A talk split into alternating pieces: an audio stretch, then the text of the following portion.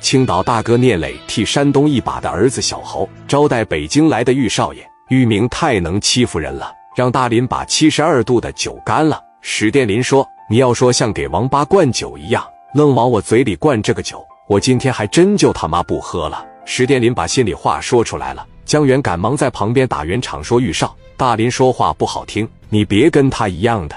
来，我敬你一杯。”然后倒了一大杯酒就喝了。江源的情商很高，可玉明现在就盯着史殿林不放了。你这是什么意思？故意气我啊？你还把酒瓶往这一扔，你他妈的冲谁呢？大林说了，我跟你也喝不着。你这人怎么不识敬呢？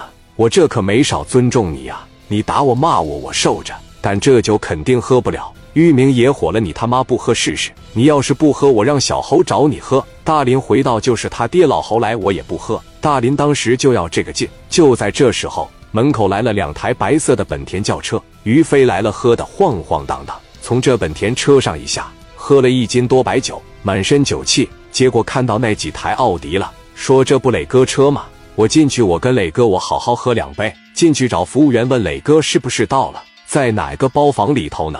我找磊哥喝酒去。服务员回到磊哥没来，大林哥他们几个来了，在三个六。然后于飞就直接奔着三个六包房来了，刚到门口。俩兄弟跟飞哥打个招呼，但于飞想进去，俩兄弟给拦下了。于飞懵了，磊哥不让我进，那不扯淡吗？然后往里边一瞅，看见里面几人在那劝玉明呢，结果给玉大少爷弄翻了。当时朝着史殿林脖子就来了一巴掌，给史殿林打懵了，说道：“我操，你还真打我啊！”玉明满脸不耐烦说：“我打你怎么的？”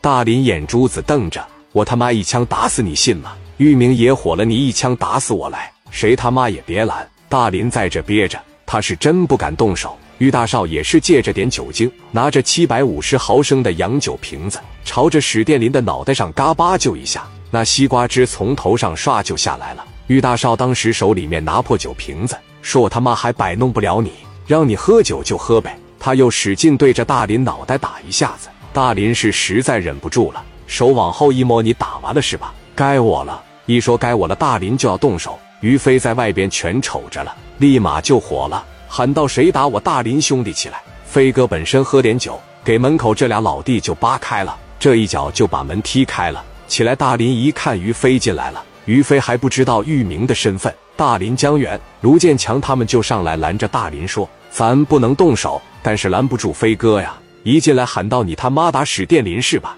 然后朝着玉明就过去了，几个人拦都没拦住。于飞一进来，大林也懵了，连忙喊道：“飞哥，飞哥，一会你听我解释。”于飞急了：“我听你解释啥？”飞哥从后边啪的一掏出来，说了：“怎么现在掏刀都这么墨迹呢？”然后也没管玉明手里面的酒瓶子，隔着个茶几蹭就上去了，拿着膝盖朝着胸口上一顶，小卡皇朝肩膀上噗噗连着来了六七下，边砸边喊：“还打我兄弟吗？